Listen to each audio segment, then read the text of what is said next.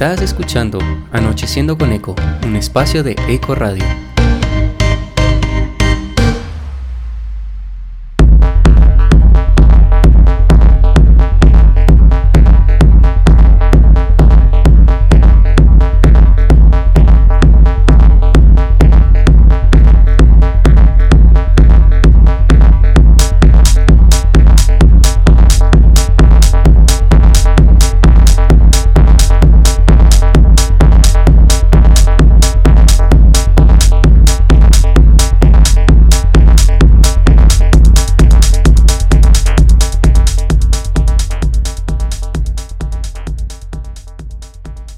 Tal, econautas? Bienvenidos a una nueva emisión de Anocheciendo con Eco. Mi nombre es Diego y seré su anfitrión junto a mi compañero Juan en esta noche de viernes primero de octubre. Ya empieza el mes de las brujas, el mes de los dulces, como usted lo quiera ver. Eh, bueno, un saludito para ti, Juan. ¿Cómo te encuentras en esta noche? Hola, hola Diego y a toda la gente que nos está escuchando el día de hoy. Así es, estamos hoy con un programa más, hoy viernes acabando la semana, pero empezando el mes. Y yo creo que uno de los mejores meses del año, que a la gente más le gusta y más disfruta. Y pues nada, este mes venimos con una programación muy chimba para todos, como se las hemos traído todo este tiempo. Y hoy, pues empezando el mes y también terminando la semana, vamos con una programación, mejor dicho, espectacular. Entonces, pues a toda la gente que está conectada hoy, pilas porque verdad el programa de hoy va a estar muy, muy, muy chimba. Tenemos un invitado, mejor dicho, ¿cómo se podría decir? Cinco estrellas, yo creo. Entonces, pues nada, muy pendientes porque venimos con todo el día de hoy. ¿Así es o no, Diego? Así es. Eh, como ustedes saben, siempre los viernes tratamos de traer los mejores artistas, como dice Juan, 10 de 10, eh, para ustedes, bueno, conozcan un poquito de la persona detrás de la música y disfruten, disfruten de una buena charla. Mm, quería contarles un poco de lo que tuvimos esta semana y haciendo una pequeña recapitulación.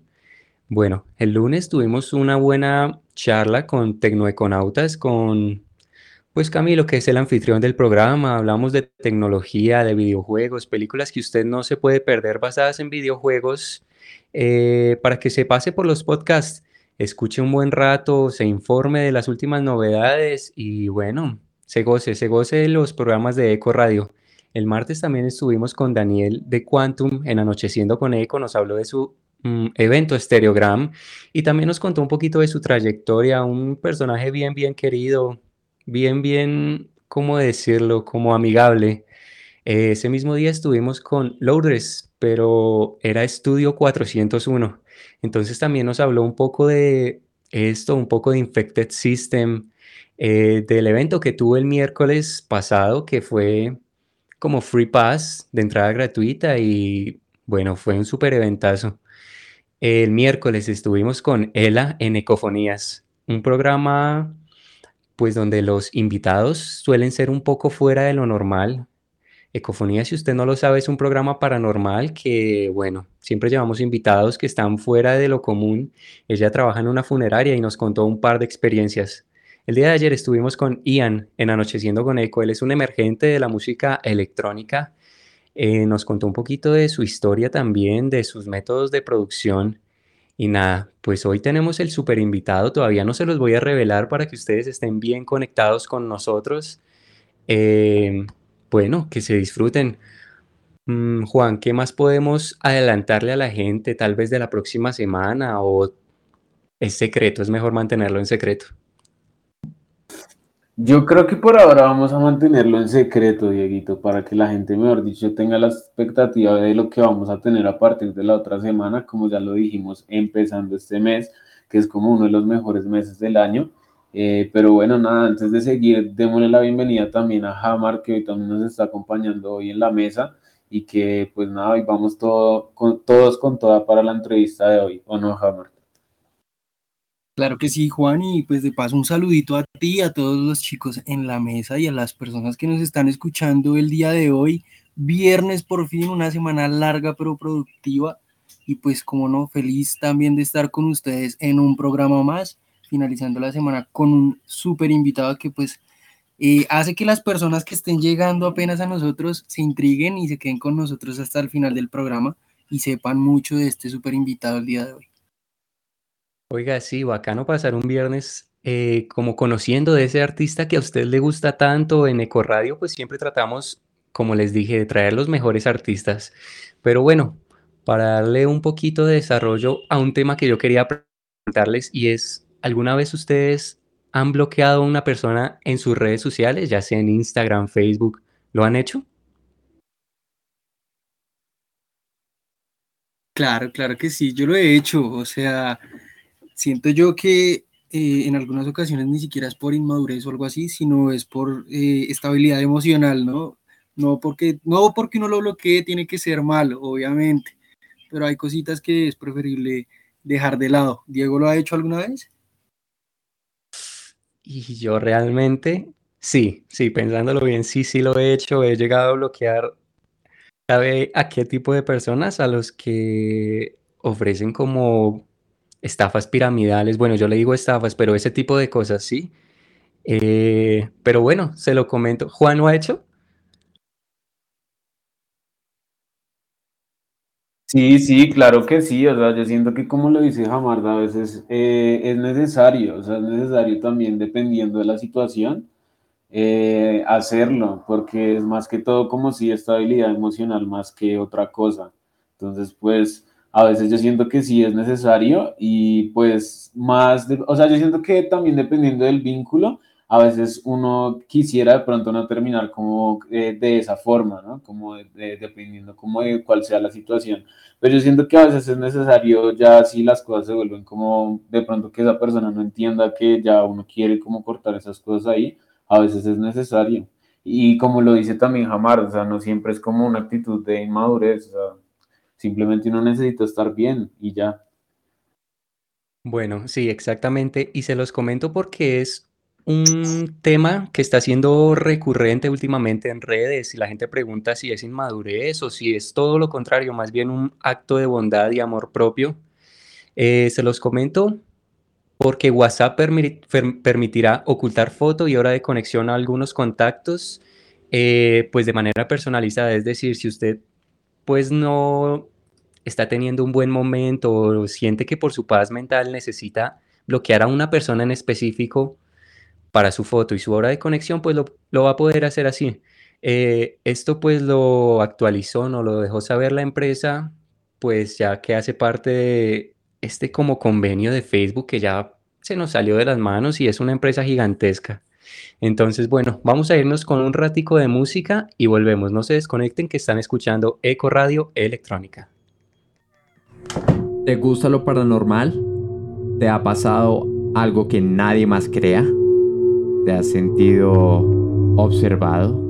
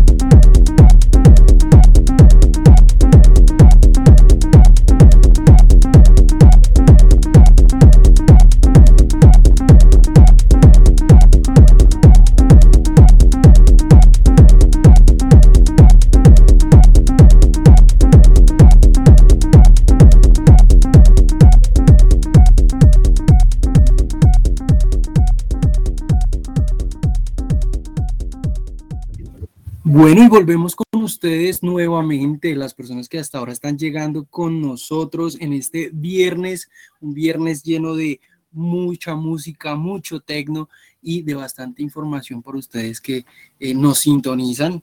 Ya saben que si nos están escuchando directamente de ecoradio.com pueden bajar en la parte inferior de la página está el chat donde pueden interactuar con nosotros.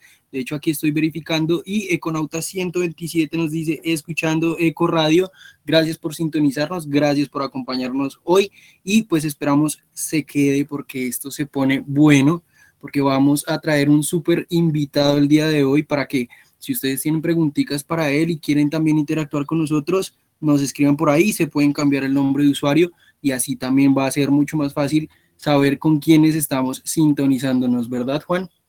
Así es, Jamar. Pues nada, una vez más, como lo dices tú, bienvenidos a un nuevo programa, a la gente que se está conectando el día de hoy, viernes. Recordarles que también hasta hoy pueden participar en el concurso para la fiesta de mañana Infected System.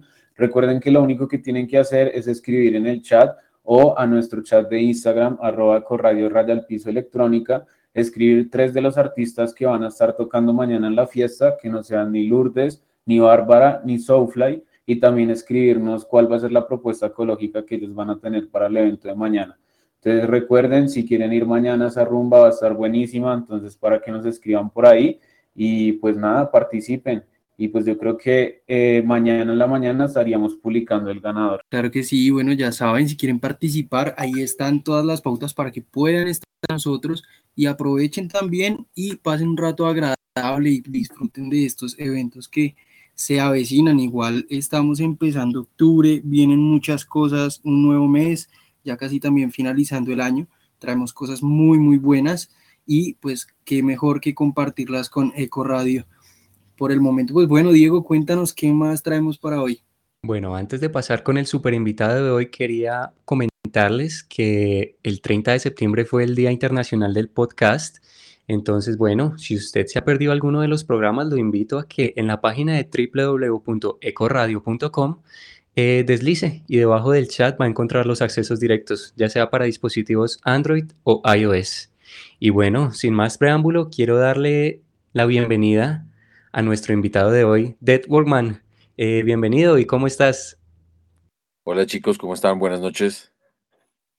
Buenas noches, un placer la verdad tenerte aquí. Muchísimas gracias por compartir con nosotros esta noche, por sacar pues tiempo de tu espacio. Eh, y bueno, estoy muy agradecido de que estés acá hoy con nosotros. Yo sé que los econautas pues se emocionan, se emocionan con pues gente como tú que tiene una gran trayectoria, que produce, que ha pasado como por las distintas caras de lo que es la música, no solo produciendo para un género, sino haciendo música de cine, entre otras cosas. Entonces, bueno, vamos a comenzar con una pregunta y es con respecto a tu nombre, ¿de dónde nace Dead Walkman? Bueno, pues Dead Walkman nace de, ah, para mí, la verdad, ser muy sincero, la verdad, como que nunca he sido fan de, de los nombres, me parece que a veces no, no, sé, como que no le paro muchas bolas, no le gasto mucho tiempo, pero fue como una deformación de Dead Man Walking que se habla cuando alguien va a ser como de la silla eléctrica que está como encerrado y fue como empezamos ahí a, a, cambiar cosas y recuerdo que el, el, Walkman siempre fue como mi amigo de toda la vida, o sea, era como mi, mi aparato favorito, era como lo que más lo que más usaba, la verdad, y, y, cuando se, se acabó el Walkman y empezaron a, a, a, ver plataformas de streaming y se perdió el valor de la música, fue como doloroso, y en algún momento con el juego de palabras dije como, como Ted Walkman y fue como, uh, ese es, y ya, Ok, The Wallman, pues igual, o sea, vamos viendo que empezando por el nombre, suena que tienes una larga trayectoria. Me gustaría saber también, de hecho, eh, cómo ha sido tu trayectoria desde tus inicios. Cuéntanos un poquito de eso. Bueno, pues la verdad, yo estoy en la música melómano más o menos como desde los 6, 7 años, como supremamente dedicado a la radio desde en ese momento, no a producirla, pero sí dedicado a la radio, a escuchar radio todo el tiempo.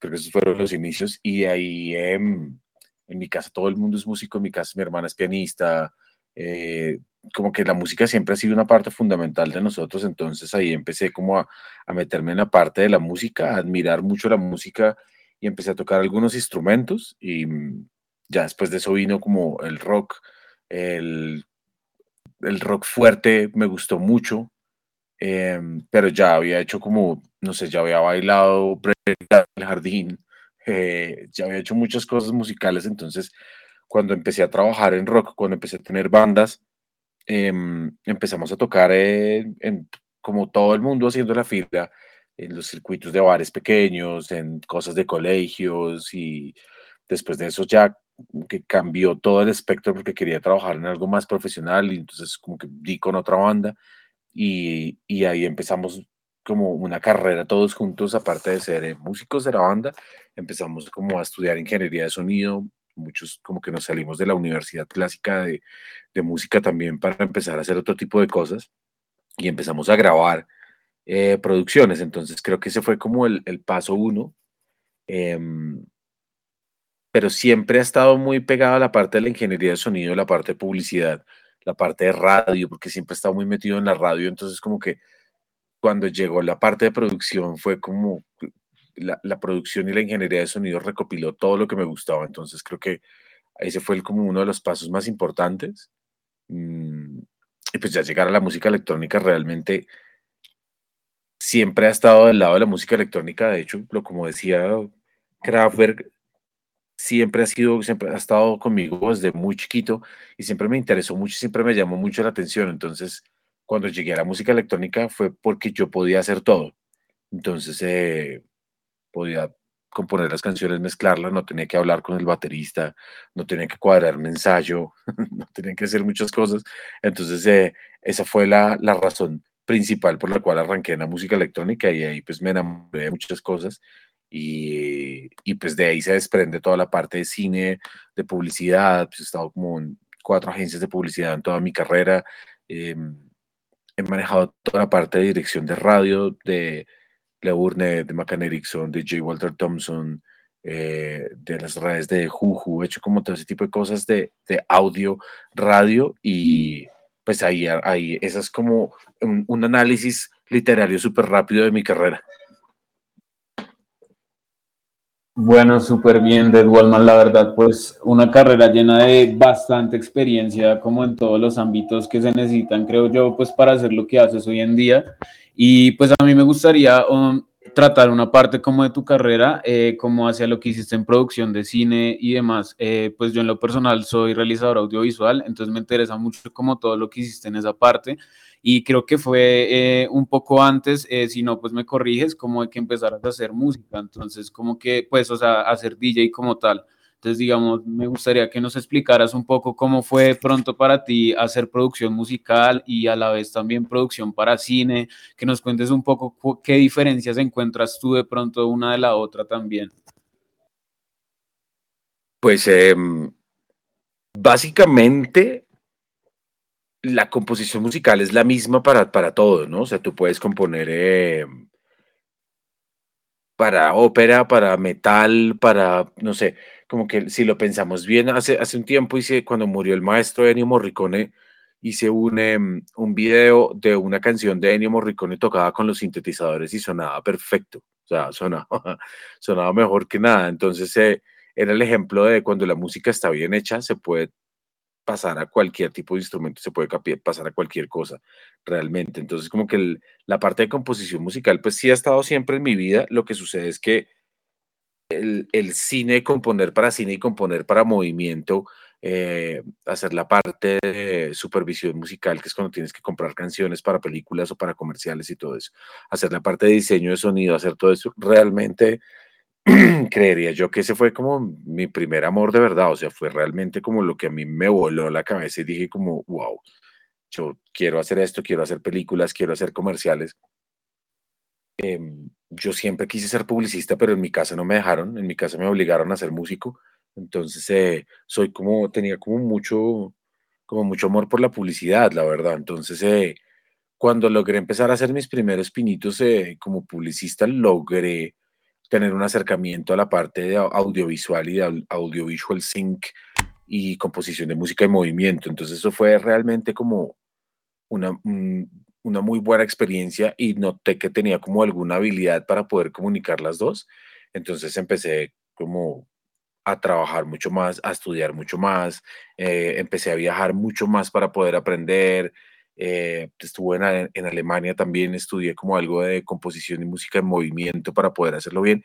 Y después de haber hecho tantos comerciales también empiezan a, a llamarte para algunos cortos, empiezan a llamarte para algunas cosas, pues porque la experiencia, digamos, de, de cine, pues arranca desde hace muchos años, desde 35 milímetros, ¿sabes? Entonces como que ahí hay un buen bagaje y pues he realizado como algunas cosas para videojuegos que también es súper interesante, súper interesante, es muy chévere, es como otro tipo de dinámica, pero también es chévere.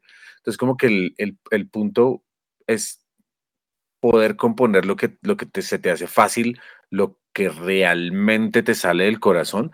Algunas veces tienes que componer cosas que no te gusten, ¿sabes? O sea, como cuando tienes que ambientar una fiesta en algún lado y es como, no sé, un reggaetón de esos bien puercos.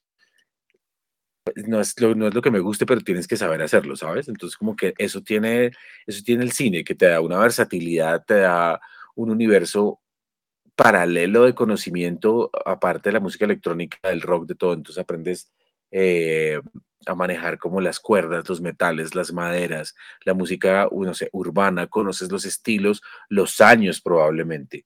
Em, probablemente conoces si la película se desarrolla en X año, tú debes ser capaz de utilizar las máquinas que estaban en ese año, ¿sabes? Como que, como que llevar toda una congruencia y una sinergia bien, bien con los directores y con toda la parte audiovisual dedicado solamente como al, al audio y a la supervisión musical, realmente es apasionante. Sí, sí, es interesante saber todo eso porque realmente, bueno, yo estoy en esta época donde es muy fácil conseguir como información, entonces encuentras en cualquier momento, incluso en las páginas de Pro Tools, en las páginas oficiales tutoriales de cómo hacer en un minuto, por ejemplo, un sonido de un helicóptero, entonces cargan un, una aspiradora Exactamente, yo creo que los has visto. Eh, sí, es, preciso, preciso ese lo vi hoy. Eso. Y me, me, daba mucha risa porque no, nosotros no teníamos como, pues cuando hacíamos todo ese tipo de, de, del foley y el diseño de sonido, pues no teníamos nada de eso. O sea, el computador que estaba, estaba en la agencia de publicidad y pues mi, mi, cabina de sonido tenía unos estantes y estaban llenos de cosas, zapatos, secadores, cosas, porque eso lo tenías que hacer ahí, pero si no lo tenías, no tenías cómo grabarlo. Exacto, y lo que mucha gente no sabe es que sí, tal vez esos sonidos que siempre vemos, incluso en las películas de animación, eh, son hechos con cosas que uno nunca se imagina, con, qué sé yo, pedazos de carne para hacer golpes. Bueno, esos videos son bien, bien interesantes. Te quiero comentar un poquito que acá en el chat, pues la gente está súper activa. Nos dicen súper conectado, sintonizado con ustedes. Te dan la bienvenida. Siempre es bueno escuchar a nuestros ídolos y sobre todo un máster como Dead Walkman. Uf, gran invitado, Teso. Un saludito para Camilo. Máster, mis respetos y mi admiración total. Entonces, bueno, un par de saluditos que nos deja la gente por el chat de Eco Radio. Si usted tiene alguna pregunta o quiere, pues, comentar cualquier cosa, lo puede hacer por la página de www.ecoradio.com.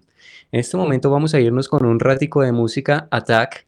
Eh, toda la música de hoy es de Workman para que pues estén muy sintonizados y no se desconecten que estamos escuchando Eco Radio Electrónica. Sube el volumen. ¿Tienes miedo? Ecofonías, un vistazo a lo paranormal.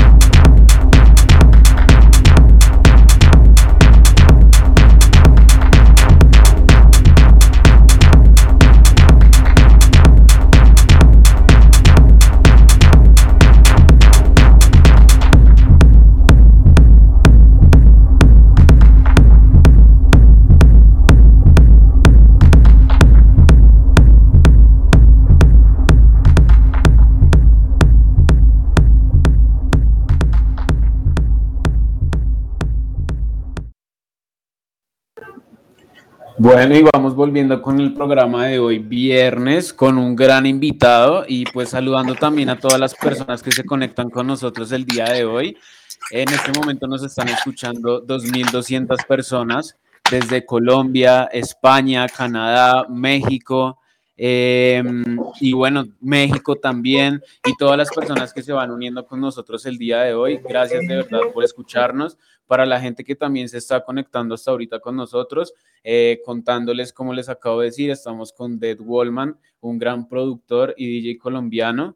Eh, como nos contaba también productor de cine y pues nada, mejor dicho, desde muy chiquito siempre involucrado en todo el tema de la música y pues a pesar de, a pesar de eso, también para los que no lo saben, también nominado al Festival de Cannes, al London Fest, al New York Fest, Ireland Film Festival y al mismo tiempo ha tenido el honor de hacer la banda sonora para uno de los desfiles de Hugo Boss. Entonces, pues nada, un artista, mejor dicho, con gran experiencia y hoy se los tenemos acá con nosotros el día de hoy. Recordarles que también si quieren hacer una pregunta para el artista pueden hacerla por www.ecoradio.com. Ahí estamos pendientes del chat. Y bueno, nada, Ed Wallman, de hecho queremos acá hacerte una pregunta que te deja Econauta 299 y te dice, Dead Wallman, ¿cómo es la industria en Colombia? ¿Crees que hay potencial para internacionalizar la producción de música electrónica colombiana? Eh, a ser muy sincero, yo creo que no. no, es de, pesimista, pero realmente em, yo, el, consejo que le he dado a mucha gente, lo que le he dicho a mucha gente es que realmente estamos en un negocio donde las transacciones monetarias están desapareciendo. O sea, en un punto hacías música para vender y sacabas plata de eso. En este momento, pues ustedes ya saben, nadie por eso. todo lo, puedes descargar, lo tienes gratis, lo alquilas. Es un negocio que empieza a, desaparecer. Es un negocio que de una otra forma empieza a mutar. Y es un, y es un negocio en el que creería yo que estamos en un momento súper excitante de la industria musical y de la, y, la, y de la música. Y es que tenemos que empezar a despertarnos y a buscar nuevos horizontes de nuevas cosas o hacer unas canciones increíbles que traspasen toda la industria cuando tú tienes una muy buena canción, no importa si tienes casa disquera, si no tienes casa disquera, va a llegar. Entonces, como que el, es como un nuevo orden musical.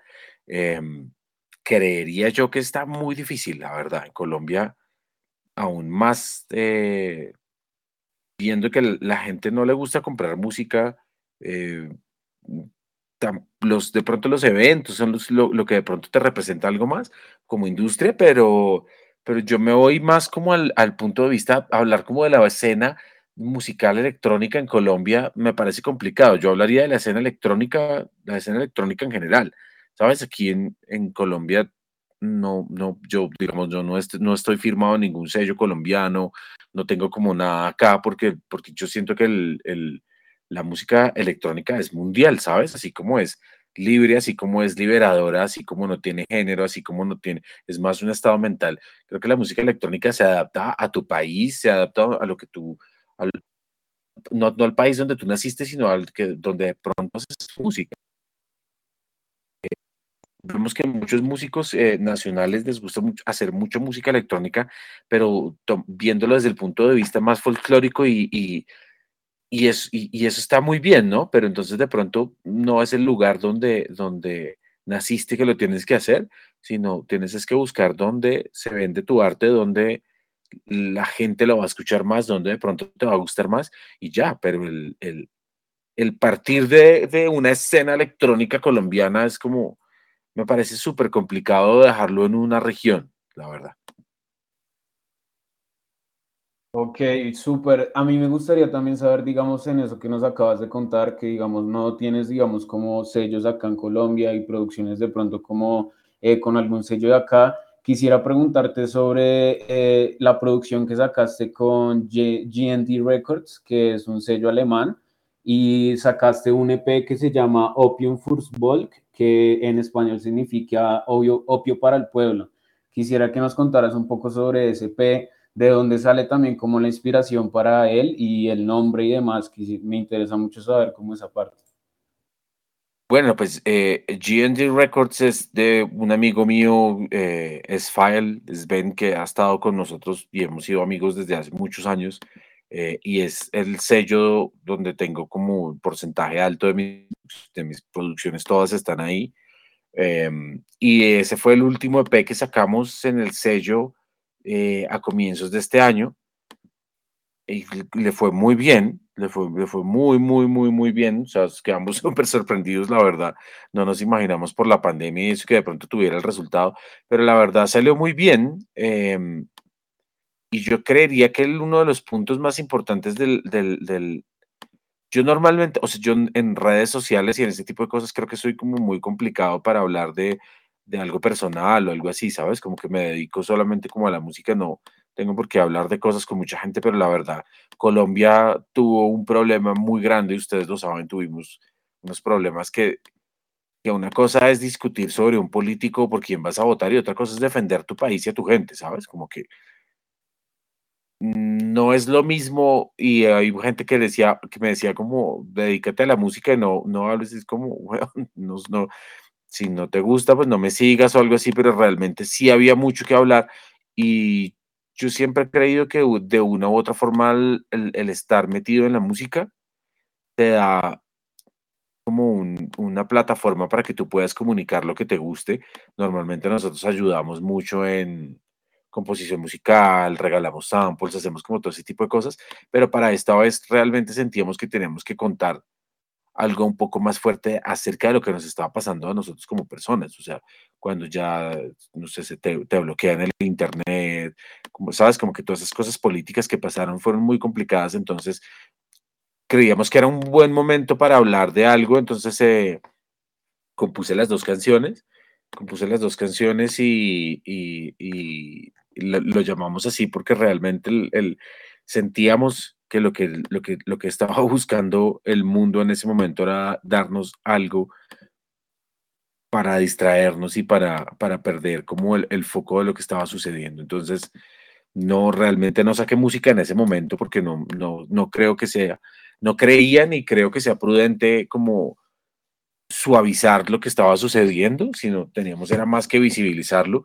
Eh, fue después, pero sí queríamos contarle a la gente que nosotros estábamos de una u otra forma involucrados si no salimos a hacer un post, eh, no sé, con la bandera de Colombia al revés de todo, de nuestra forma, estamos apoyando y estamos metidos en lo que realmente nos importa del país y de nuestras familias. Eso lo, lo, lo hemos hecho, no sé, con Deraud hemos hecho campañas, eh, rifado sintetizadores y hemos llevado carpas a San Andrés porque la gente no tiene dónde dormir. Eh, y eso sin ánimo de decir, ay, es que soy un buen samaritano y, y ahora voy a ponerlo en redes sociales. No, realmente como que el, el punto es realmente es en creer que tenemos que dar algo desde nuestro punto de vista y desde lo que nos guste, así no sea obligación, retribuir un poco algo al país. No, claro, y, y que relativamente, pues, bien o mal, pues estás aportando un poco eh, desde tu perspectiva y también desde tu música sin tener la necesidad de estar nombrando y siendo más o menos, sino que estás aportando ese granito de arena que, que la comunidad agradece un montón. Ahorita que de pronto nombras eh, en cuanto a pandemia y bueno, diversas situaciones, me intriga mucho el hecho de saber cómo te reinventaste en, en cuarentena, en la pandemia, cómo fue ese proceso también para ti. Uy, se fue. eh, es, es, em, yo, yo no creo que haya alguien que diga, no, eso estuvo bien. No, no, no, realmente creo que ha sido un proceso desgastante para todos, pero eh, dentro de todo, dentro, yo no, esto no lo he hablado con nadie porque, pues, como les decía, yo casi no hablo como de esas cosas personales, pero pues claro, nos enfermamos medio COVID, la vacuna medio durísimo. eh, yo la verdad no es que salga mucho, pero pues sí como la falta de deporte medio duro eh, y se pierde la inspiración, se va. Entonces como que el, el, foco, la verdad, era como mantenernos sanos.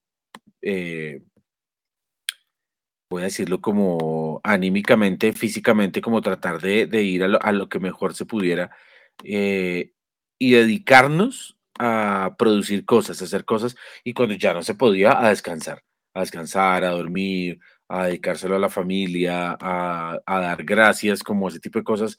Obviamente creo que todos, y estoy hablando de, no sé, Ben Sims, Truncate, Alexander Kowalski, todos los amigos que están alrededor del mundo y que con los que chateamos y algunas veces es como todos experimentaron bloqueos, pero bastantes. Entonces, como que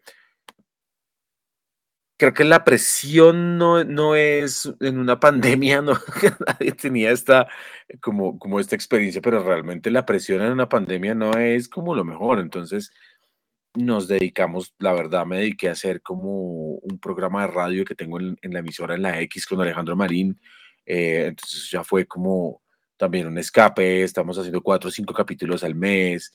Entonces ahí le metimos como otro tipo de música, otro tipo de tecnología y descansamos también un poco del, del año anterior, porque el año anterior se hizo mucha música. Eh, nos hemos, sí, me he dedicado a estudiar mucho, eh, he hecho algunos cursos de actualizaciones de software, eh, he seguido con la educación de la Universidad Javeriana, como que lo que se pudo ya se hizo, pero a serles muy sincero, este año ya como que salí a tocar y estuve tocando un tiempo, saqué un EP, saqué unas canciones para unas recopilaciones estos días, pero yo creo que de aquí al otro año no voy a mover un dedo porque ya no me cabe, la verdad ya no me cabe como más información en la cabeza. Bueno, interesante saber todo eso porque si realmente fue una época donde, aunque uno quisiera producir, pues era un poco difícil. Y pues otra gente dice, bueno, aunque sea esto me dio el tiempo para hacer lo que pues en algún momento quería hacer y nunca tuve tiempo, entonces pues tuve como esa pequeña oportunidad. Ya que nos hablas un poquito de estas producciones y bueno, de lo que desarrollaste, cuéntame cuál es tu proceso creativo, cómo, cómo te sientas frente a un computador y decides, bueno, voy a hacer esto, voy a hacer tal cosa, ¿qué es lo que haces? Pues la verdad creo que lo último que he hecho en los últimos años es sentarme como, como enfrente de un computador, la verdad, como que el proceso de la publicidad y el proceso como del trabajo del día a día es pues, en un computador, ¿no? O sea, casi todo es con un computador, entonces como que mi proceso creativo casi siempre arranca con las máquinas, casi siempre arranca con empezar a jugar, empezar a disfrutarse el ride, ¿no? O sea, no como, no es, y siempre he criticado eso, como que sentarse a hacer el hit del verano o sentarse a hacer una canción para romperla, realmente tú no sabes qué va a suceder. O sea, tú muchas veces, no sé, voy por un ejemplo, una de mis canciones que más rotación ha tenido, que sonó como en, no sé, en Tomorrowland, tocaron como tres veces, se dan como seis millones de personas. O sea, realmente una cosa que uno dice, wow, hasta dónde llegó mi música, esa canción la hice en 30 minutos. Porque tenía la inspiración, porque conecté las máquinas que eran, conecté la tornamesa, utilicé unos samples que tenía en mi MPC y lo hice muy rápido, la mezclé al otro día, salió y salió muy bien. Y hay canciones que te demoras haciendo una semana hay canciones que duras tres, cuatro días dándole y no te salen. Entonces, como que el proceso creativo realmente es sentarse a disfrutar de componer la música. Hay gente que me ha dicho últimamente como que porque no he sacado música, porque no, porque no he hecho música.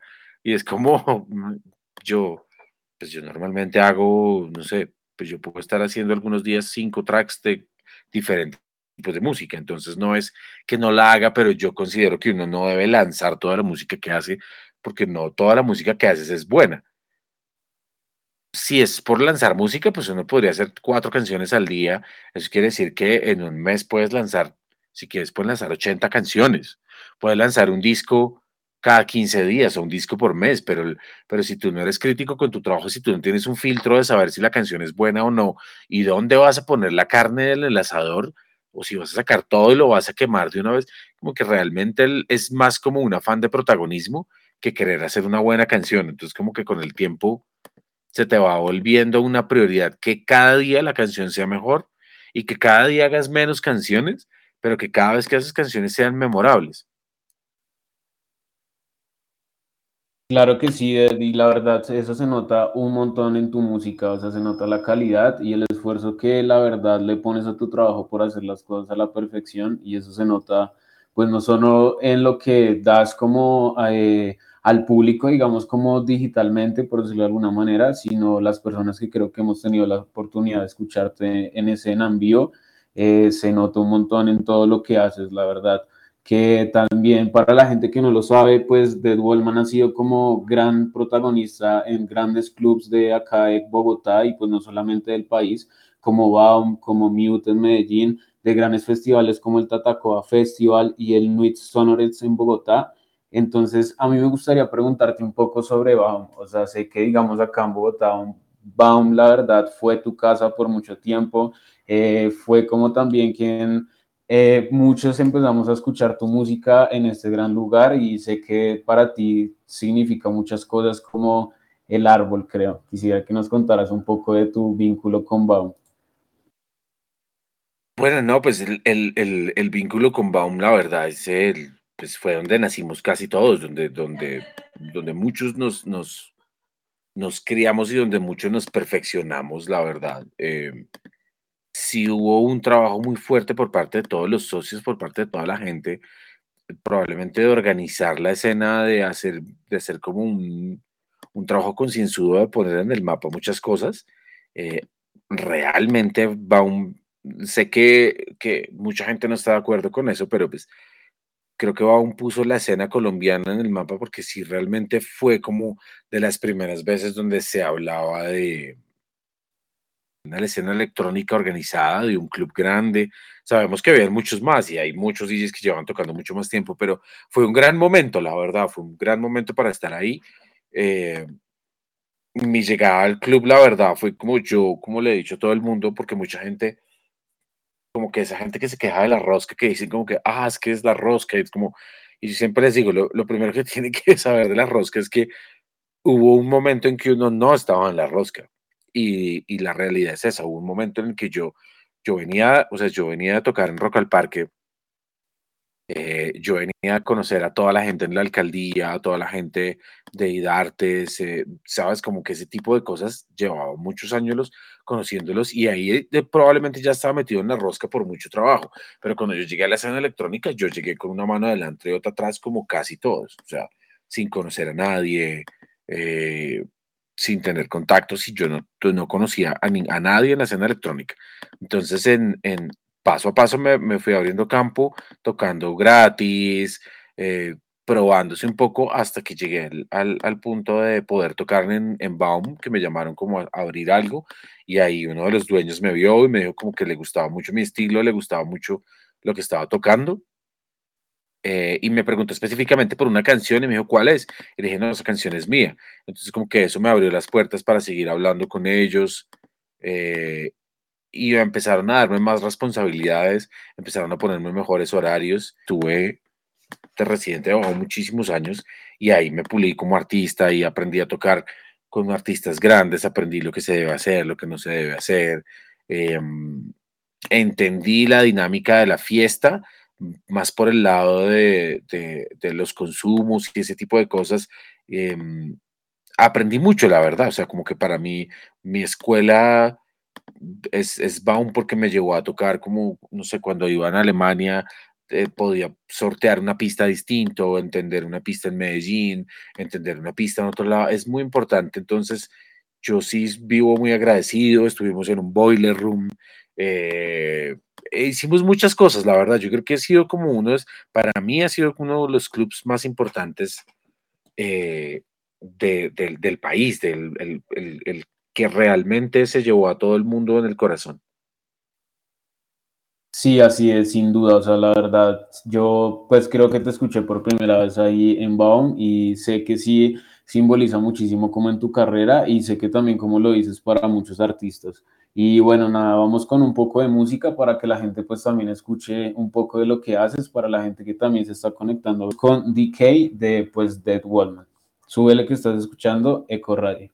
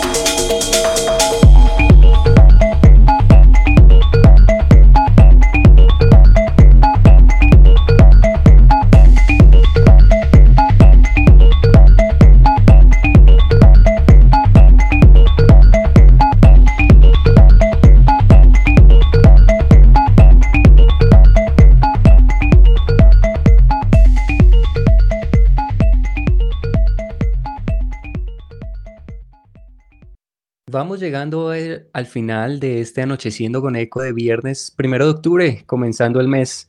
Oigan, hoy tuvimos una entrevista bien, bien bacana. Estamos aquí con Dead Walkman. Eh, para que usted escuche el podcast, si usted acaba de sintonizarnos o si acaba de llegar a su casa y bueno, se está conectando con Eco Radio Electrónica, para que no se pierda pues esta súper entrevista que tuvimos el día de hoy. Por el chat nos hacen una pregunta y nos dicen que de dónde te pueden escuchar, ya sea un próximo evento, fiesta, cuéntanos. Pues la verdad, creo que la última fecha que voy a tener por este año va a ser el 31 de octubre en el Festival Communion. Eh, voy a estar tocando con Richie Houghton, que debería ser un acto que yo sé que a la policía del tecno no le gusta. pero, pero, no, es que es curioso, es, curioso porque esta semana me preguntaban lo mismo. El, Richie Houghton ha tocado unas canciones mías, entonces para mí, pues la verdad, pues yo sí me he sentido súper orgulloso de que el man haya tocado canciones mías, es como, para mí es un logro grande, pero una vez tuvimos como cosas de redes sociales donde decían como, como que Richie, es que Richie Houghton no vale, entonces, como, pero ¿por qué no? no, es que es, es mentira, entonces después salió como, es que Richie, Richie Houghton está tocando mi canción, es como, Ah, pero eso puede ser fake. Y estos días quieren como, no, vamos a tocar con Richie Houghton. Ah, pero es que Richie Houghton no nos gusta. como, es, es, recomendado de pronto que lo vayan a ver porque es un artista súper, súper bueno. Es un visionario, es una persona que ha revolucionado toda la parte técnica y la parte espiritual también de la música electrónica. Es muy importante y vamos a compartir con varios amigos. Eh, también hay otros dos DJs extranjeros, hay varios DJs nacionales. Yo creo que la fiesta va a estar buena, va a ser la fiesta de Halloween va a ser el 31 y se llama Communion. Yo creo que por este año, la verdad, va a ser como de pronto, de pronto, si hay alguna fecha en Navidad, eh, de pronto esa puede ser, pero creo que esa va a ser mi última fecha por este año. Bueno, ahí tienen Econautas para que se sintonicen. Ya tienen fiesta para el 31 de octubre, así que no se la pueden perder. Eh, bueno, ya para finalizar, agradecerte muchísimo por estar hoy con nosotros, por brindarnos espacio y por pues comentarnos charlarnos un poco de ti para que la gente te conociera un poquito más. Muchas gracias.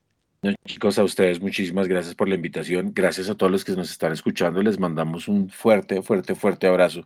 Gracias por apoyar toda esa radio independiente y, conectarse con nosotros a escucharnos. Les mandamos un abrazo muy grande. Así es. Eh, Juan, ¿algo más para agregar a esta entrevista? No, no, de verdad, pues agradecerle a toda la gente que se conectó con nosotros hoy, que preguntó en el chat, que pues nada, eh, mostró su admiración también para el artista del día de hoy. Eh, esperamos pues que se sigan conectando con nosotros, saben que le tenemos una programación muy, muy bacana para este mes que se viene. Eh, a ti también, Dead Wallman, de verdad, muchas gracias una vez más por conectarte con nosotros, por creer también pues en nosotros como emisora.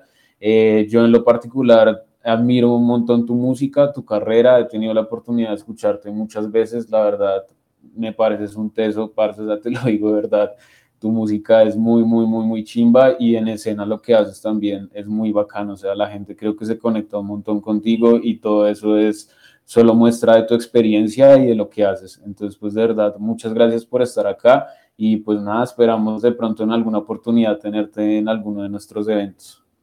Seguro que sí, seguro que sí. Cuenten conmigo. Les mando un abrazo a todos. Muchas gracias. Bueno, y ya saben, eh, para las personas que estuvieron muy, muy atentos con nosotros en este viernes y quieren volver a escuchar, si se perdieron de pronto algún, algún momento teniendo a Dead Wallman con nosotros, pues eh, próximamente va a estar el podcast para que lo escuchen y pues se sigan sintonizando con nosotros. También recordarle a las personas que nos pueden seguir en nuestras redes sociales de Eco Radio y pues también eh, en las páginas y en las plataformas donde pueden escuchar los podcasts. No siendo más, también me despido sin antes recordarles que están escuchando con nosotros Eco Radio y vamos con eh, una canción de Dead Wallman, Anarchy for Sale. Y súbele que estás escuchando Eco Radio.